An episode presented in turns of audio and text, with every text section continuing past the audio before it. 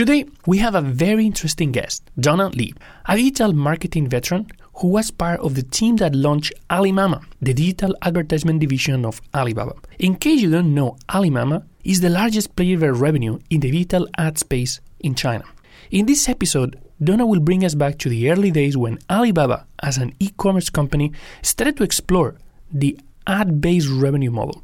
Donna will talk about how she learned the trade in the early days in Yahoo China, that then became a strategic investor in Alibaba, and how they grew the Alimama brand to capture one third of the total digital ad spend in the country. Then she will share how she used what she knew about digital marketing to support Taobao, a new C2C e commerce player, to be their direct competitor, Eachnet, that at the time had over 90% market share and was owned by eBay. Finally, she will talk about the development of the digital marketing and social networks on her experience as the CMO of Renren, the largest copycat of Facebook in China, and at the time one of the most influential social networks. Want to learn about how Alibaba, the largest e commerce player in China, became successful through advertisement and how Amazon today is following a similar playbook? Tune in to understand the future of the digital industry by learning about the history of e commerce with Chinese characteristics. This is Oscar Ramos, your host for today. Let's dive deep into digital ads in China.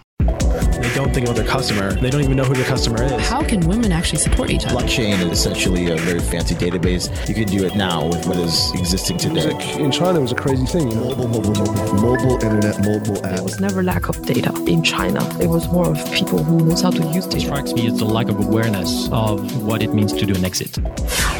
You're listening to the China Startup Pulse, your looking glass into the Chinese investment and startup ecosystem from the movers and makers themselves. Please don't forget to share and comment on whatever platform you use to listen to this podcast.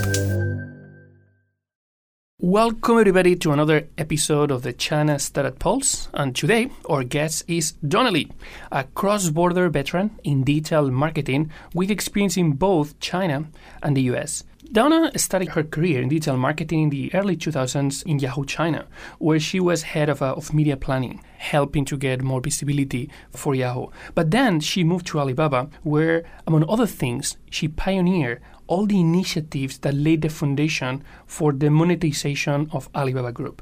After that, she went back to the startup world and she led all marketing in Renren at the time, the number one real name social network, where she was combining both advertisement to get more people to Renren and at the same time all the monetization initiatives inside Renren.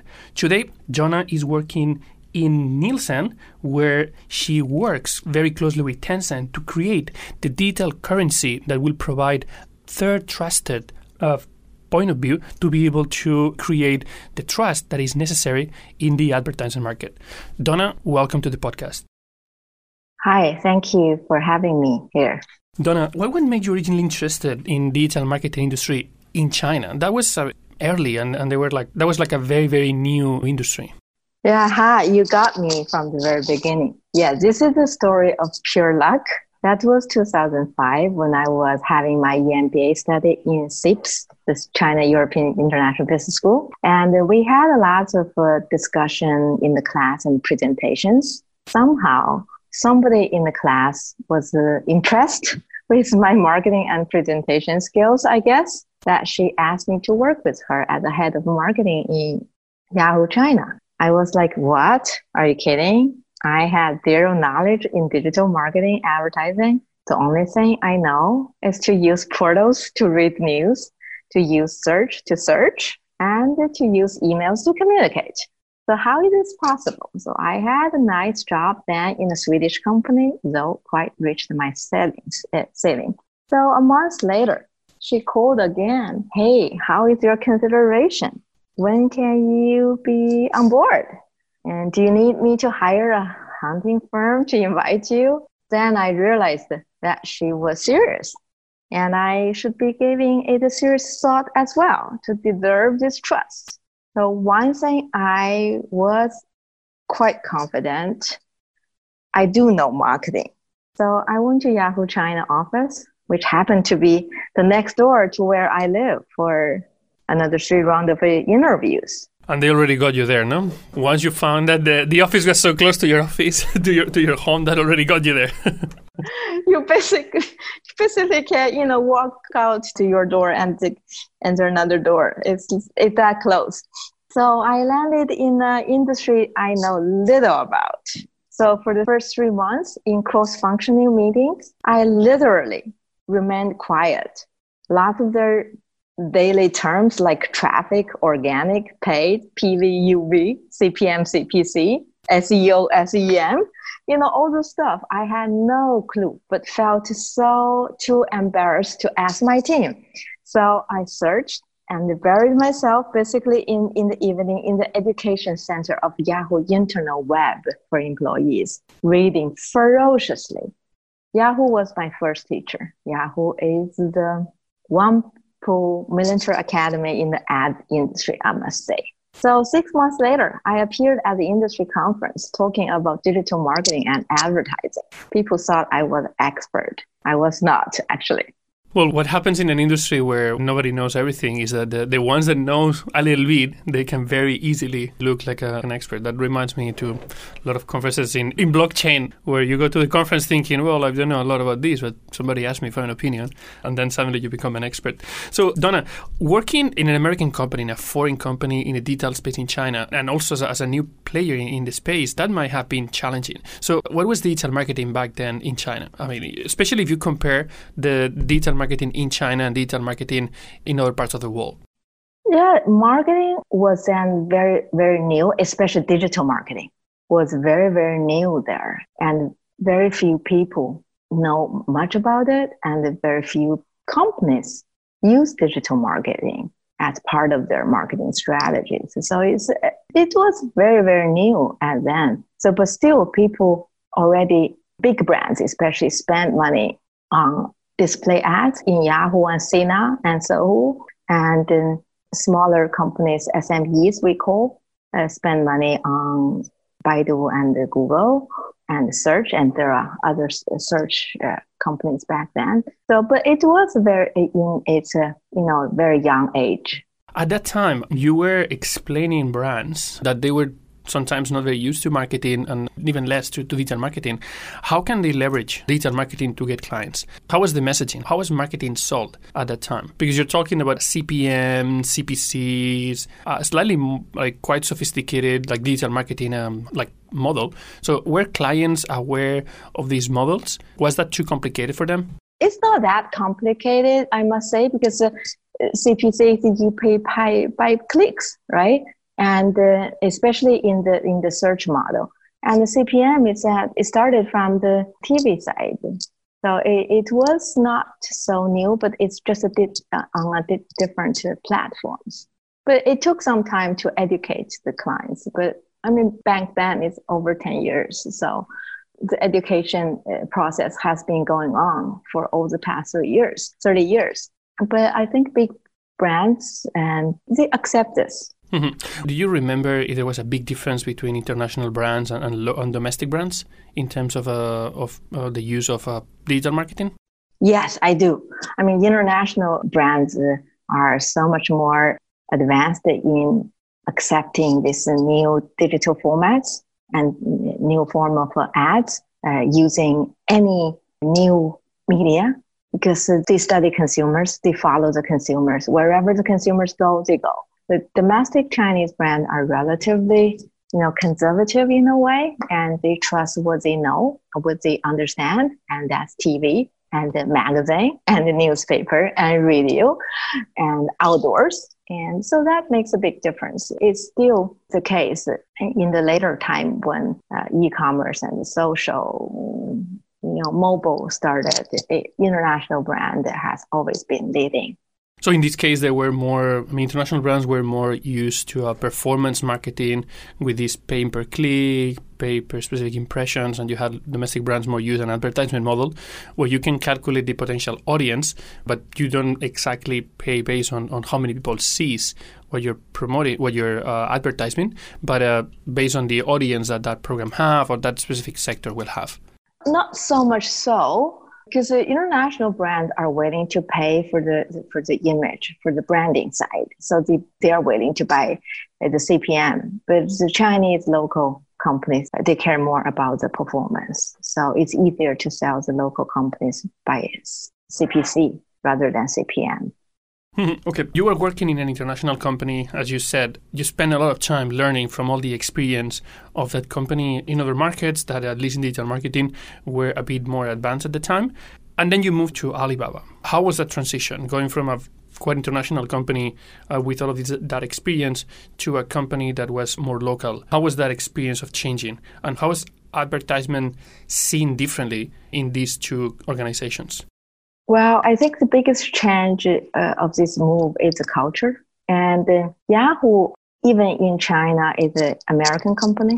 Everybody speaks English. Working environment is kind of cool and spacious. And uh, every meeting is kind of professional cliche, you know, PowerPoint presentations and so on. But when we were integrated in Alibaba, I did not change proactive myself from Yahoo to Alibaba, uh, we were integrated into Alibaba. It is a completely different to, uh, world, and Alibaba is a company with a strong culture and value system. And uh, so we have to learn to adapt ourselves. For example, by speaking at the meeting with no English mixed, mm-hmm. you have to consider others who don't understand English and uh, not to make others feel that you are superior by speaking English.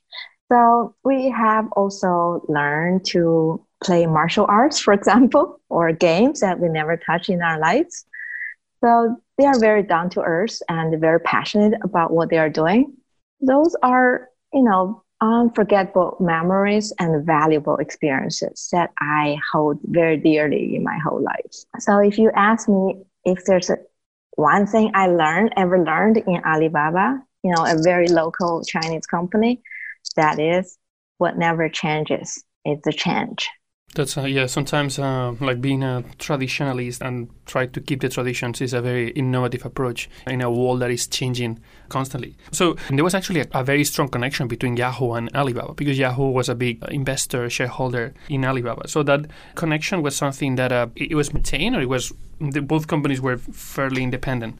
It's maintained. It's interconnected, and uh, so that's why I said we were integrated in, into Alibaba due to this deal between Yahoo investment deal between Yahoo and Alibaba, and China, Yahoo China became part of Alibaba Group, and so the whole Yahoo team naturally became part of Alibaba Group. That's how we got into, luckily, into this big Chinese company and um, it's mutually beneficial and it's interconnected. And uh, yahoo china uh, team learned so much from alibaba the vice versa. And uh, alibaba and the yahoo team also contributed to actually to alibaba's uh, ad revenue model Mm-hmm. That's a very interesting thing because um, when people think about uh, Alibaba, those that know Alibaba original business model connecting uh, buyers to, to factories, but that model today is a bit way smaller compared to some of the other business units that Alibaba has. And Taobao is probably, especially at that time, was one of the flagship services that Alibaba Group uh, was running. And there's something very interesting about uh, Taobao because Taobao is the most relevant player in e-commerce in China but all the monetization is very, very creative. It's monetization that is actually based on advertisement. How was that process? Can you let us know a bit about that? Yeah, you know, Taobao was started in 2003, I think. And uh, back then, there was a market uh, player, major player called eBay and uh, EachNet. And uh, I think Taobao, in two years, beat eBay and became the dominant market player. I think the main reason is that Taobao understood the Chinese culture, and market, and consumers much deeper. And it's a mission driven company. So you imagine who would go to a digital marketplace to sell stuff? It was those who don't have a decent job offline, right? Then you charge a listing fee doesn't make sense for them. They are just struggling to make a living. And Taobao was free from day one. Uh, this is a game changer, the killer. And I think another extremely important element, the establishment of Alipay. Since most of the sellers on Taobao are small individual merchants with no big brand name, how a buyer like me can trust them? What if I paid but didn't get the product or didn't get the product as promised? So Alipay and the third party escrow played that critical role in building this trust. And Taobao also rolled out its instant messenger. So, you know, buyer and seller uh, can communicate easily online. It brings two strangers on each side of computer closer and therefore increase the deal making rate. So this messenger tool became the prototype of AliSoft, the beginning of Ali Cloud later on. And I must also mention that Jack Ma is a man of mission. So make no business difficult to do in the world is the slogan. This is not just a few empty words written on the company mission statement. This is uh, from the bottom of his heart. So he set the company goal each year, like uh, help 1 million small business to succeed so that they can be self-employed or to pay 1 million taxes to the country or to achieve 500 million sales transactions or attract 30 million customers to Taobao site to shop around, even though they don't buy anything like people going to a shopping mall, just, you know, without any time and place limits. So with all this, the company just, the growth just went wild um, after two years and, and still growing even today. What is interesting is that even the Alibaba Group has so many business units and there's so many different products that uh, you can think about. Still, almost 50% of the revenue that Alibaba Group has, it's coming from advertisement. Even if they have payments, they have cloud, they have uh, major e-commerce players with a massive uh, impact. Advertisement still is the largest source of revenue for Alibaba Group, and actually Alibaba is the largest player in the in the advertisement space in terms of revenue. You're right. Well, nobody actually back then in the company knew how to make money out of this traffic in Taobao because we offer the service uh, free uh, for both buyers and, the, and sellers. The only group of people who know how to make money is advertising group from Yahoo China. The Yahoo China, as I mentioned earlier, became part of Alibaba Group during this investment deal. And so the Yahoo ad group took the initiative and uh, given the task to monetize Taobao traffic uh, via both display ad and uh, search ad, because this is uh, how Yahoo has been making money. And um, we want to see which type of uh, ad is more effective, that is to achieve the highest eCPM. After some time of uh, going market tests, it turned out that search ad is far more effective in terms of automation, manpower needed, and traffic consumed. And the profit margin is so high. It's basically a shopping search engine if you compare it with Google. So this exciting success proved that we do have the ability to monetize the traffic and the seller are first customers. Then we ask ourselves, why should we spend so much money each year to buy ads from other sites to drive traffic to Taobao? back then, you know, small sites are just flourishing, emerging like mushroom. Then Jack Ma said, I give you guys a hundred million and you go out and buy the traffic and build an ad network that feeds both Taobao and sell to other advertisers. And we call this ad network Alimama. And now is the cash cow of Alibaba Group. It's very curious the Alimama business model because even people that knows maybe not not super experts but people that knows about China they don't know the Alimama brand. They sometimes believe that Alimama is kind of a typo or maybe an internal joke. But as you mentioned, like Alimama is a cash cow. I mean, if it's managing, if it's managing the most important part of this advertisement revenue, it's probably a very big player. Just maybe don't have the visibility. Yeah, that was 2008. Yes, that was 2008 that how we you know started this successful monetization and then we said why not expand our capability to reach out to, all the other sites to help them to monetize and because Taobao needs a lot of traffic to uh, bring in new customers at the same time we leverage our ad platform our sales force to sell ads to many other advertisers. So that's, you know, the, the birth of Alimama. And uh, now, because it's a back end engine of the money making machine. So probably for most of the consumers, they don't know this brand, but for any advertisers who spend money on Alibaba Group, whichever platforms that you spend, they know Alimama, then they know it very well. You have to know it very well. Well, I mean, if you don't know a player that represents a third of the advertisement budget spent in, uh, in China, definitely it's difficult to have a good idea of the industry. But going back to specifically to Taobao and monetization in Taobao, because I think that's a very interesting um, case of a company that it's an e-commerce company. Everybody knows as an e-commerce company, but um, they are in Taobao as a C2C platform that connects somehow independent sellers with uh, with buyers. Although the independent sellers are becoming more and more professional, they don't take a transaction fee. There's basically no transaction fee. Like all the revenue is coming from advertisement. And that obviously creates a, a different model compared to, to the eBay model when they acquire a player in China with a 90% uh, market share. Why do you think that was so successful? And how much do you think the success of Taobao was based on this change in revenue model? Yeah, Taobao, as I said earlier, Jack Ma is a person of a mission. When he started this Taobao and he wanted to help the smaller merchants, smaller business to sell stuff. And uh, so they offer this service from day one. It's free. And uh, for a company who doesn't know how to make money, you offer the service free to buyers, both buyer and sellers. And how the company is going to make money, he doesn't know. And nobody knew back then.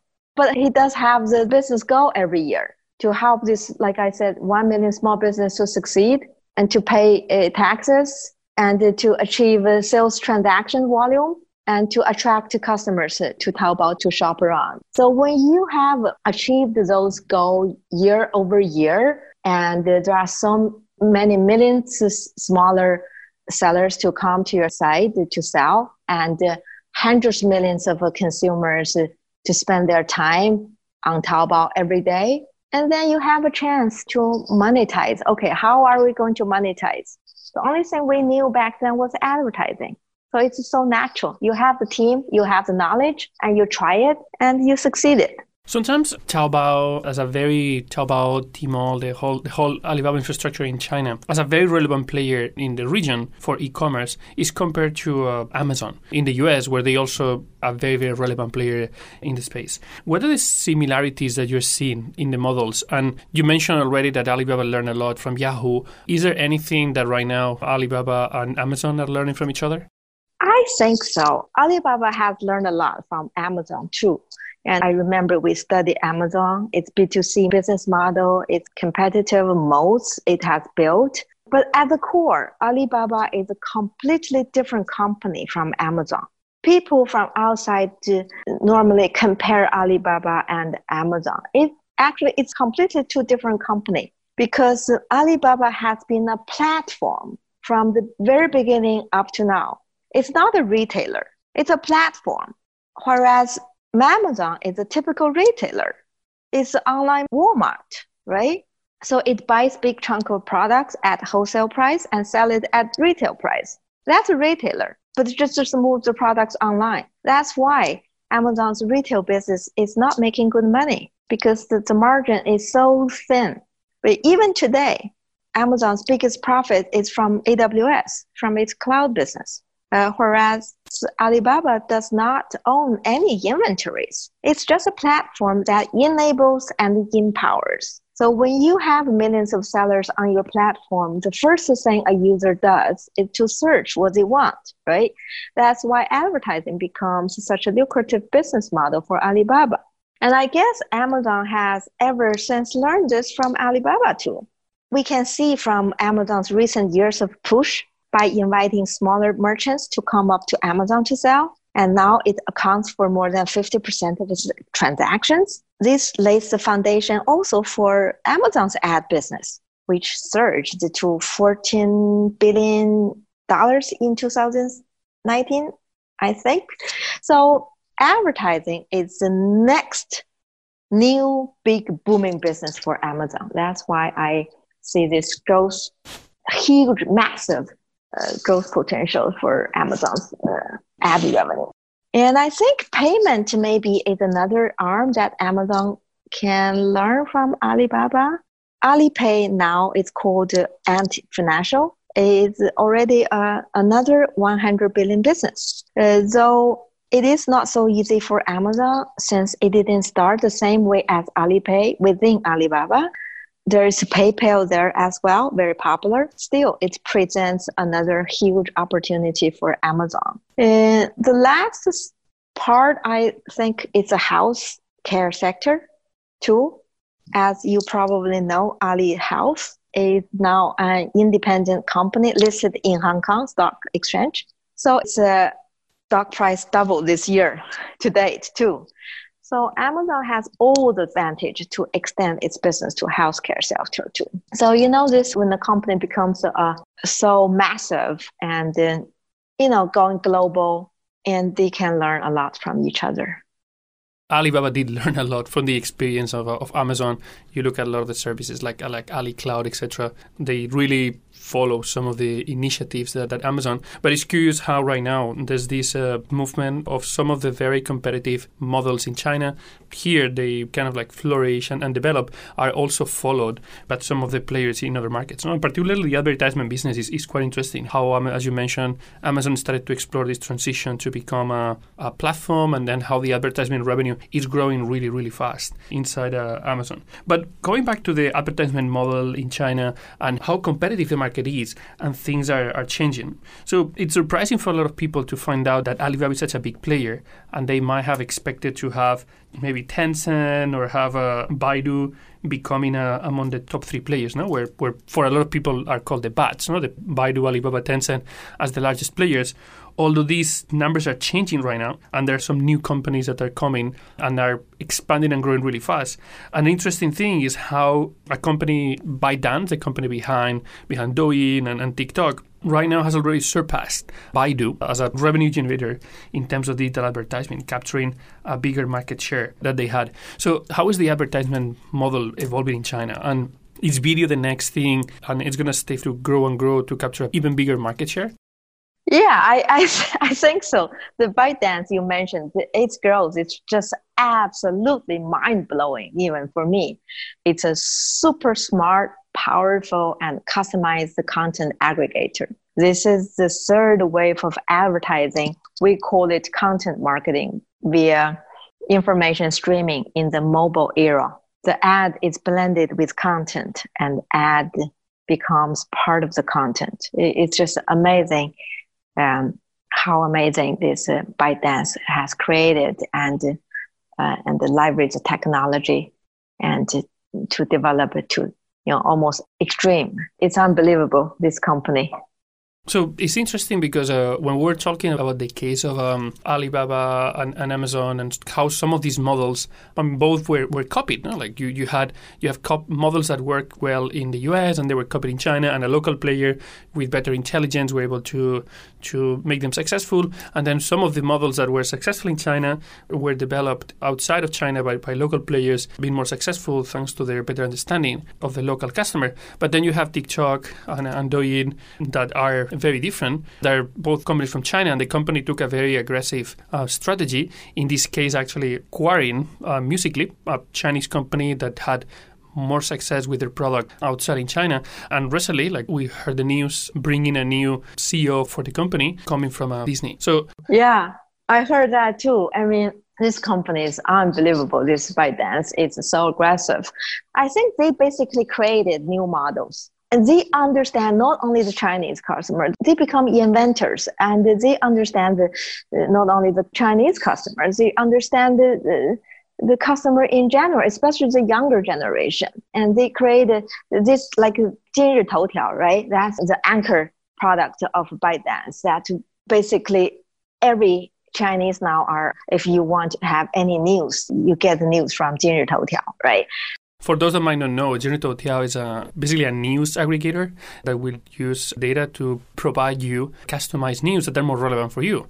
And because they're more relevant for you and they learn what you're interested, the type of news and content that it shows you are things that are always relevant. So instead of like looking really fast, it's, it's very addictive because it's always things that you care about.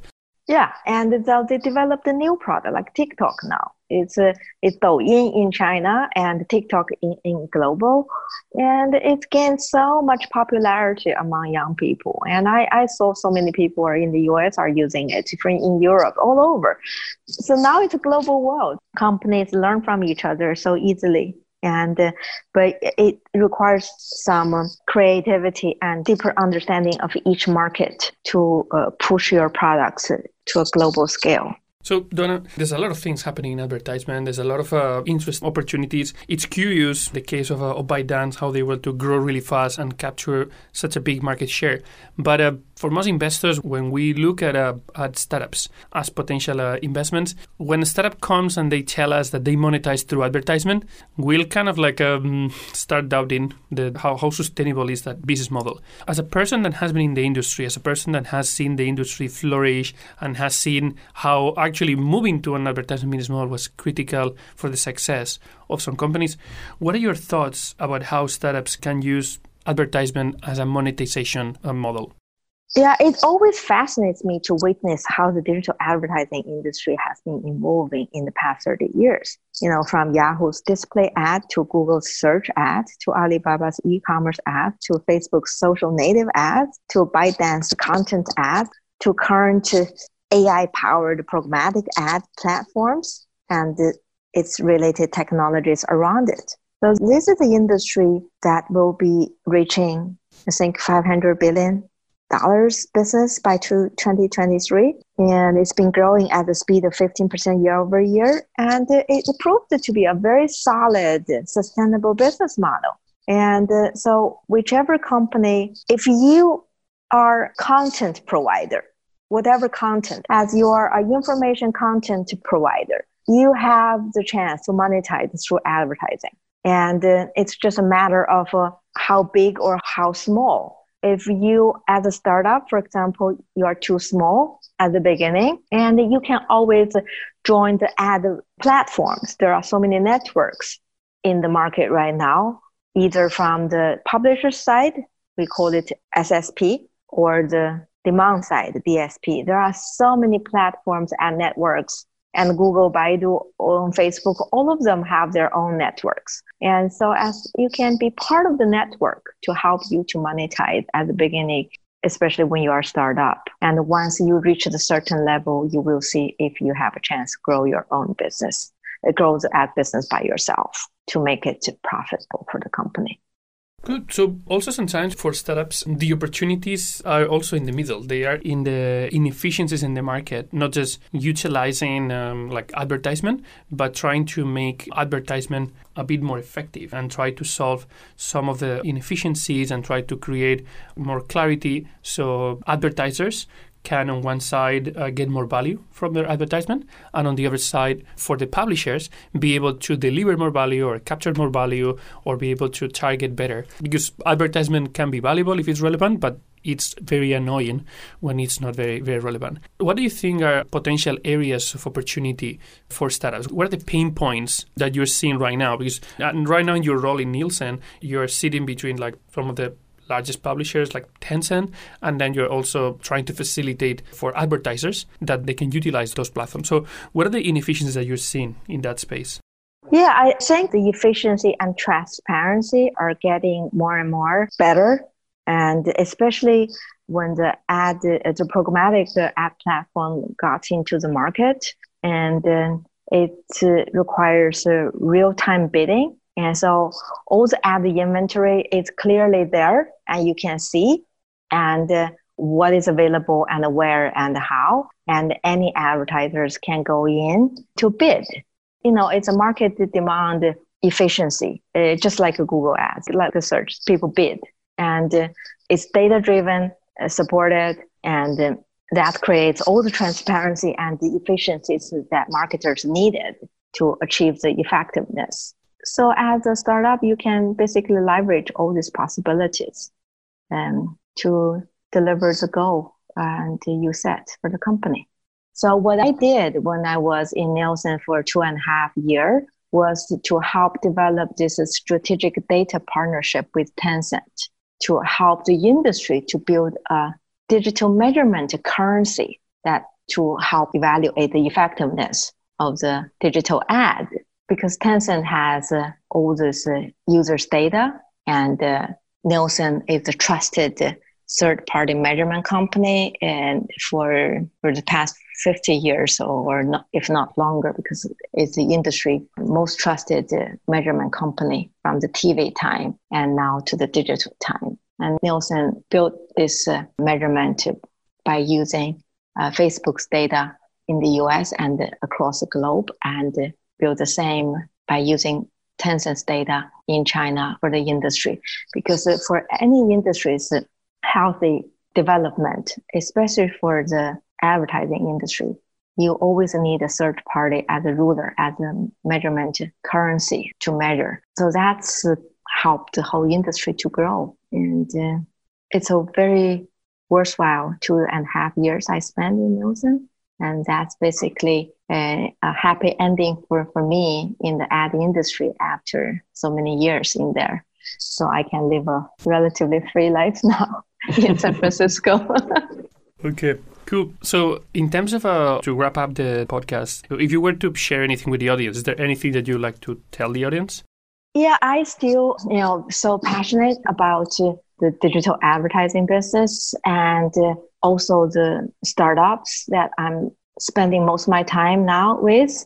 And I learn so much from them, but I also see their challenges. And uh, one of the biggest challenges for them is they have idea and they build a product and then the challenge becomes how to promote this push this product to the market to get accepted used by either businesses or consumers so i would say to them that uh, digital advertising definitely now is a very powerful tool they can use but at the same time, digital advertising is getting more and more complicated, fragmented, and highly targeted thanks to the data available and technology behind it, for good or bad.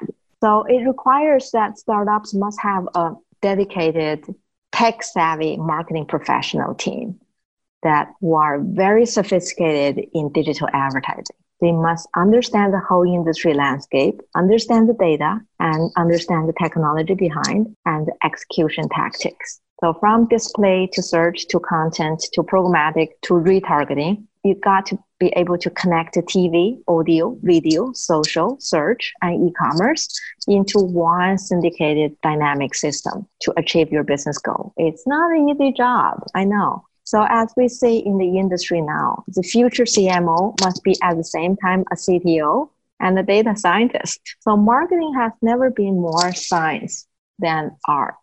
So for startups, you know, they've got to to invest in their company's capability in order to win in the competition. Thank you very much, Donna. That was a really amazing wrapping up for the conversation. Thank you for joining the podcast today. Yeah, thank you for having me. Wish all the startup success and, uh, of course, China Accelerator uh, be a bigger success and uh, to help all the startups so we all prosperous.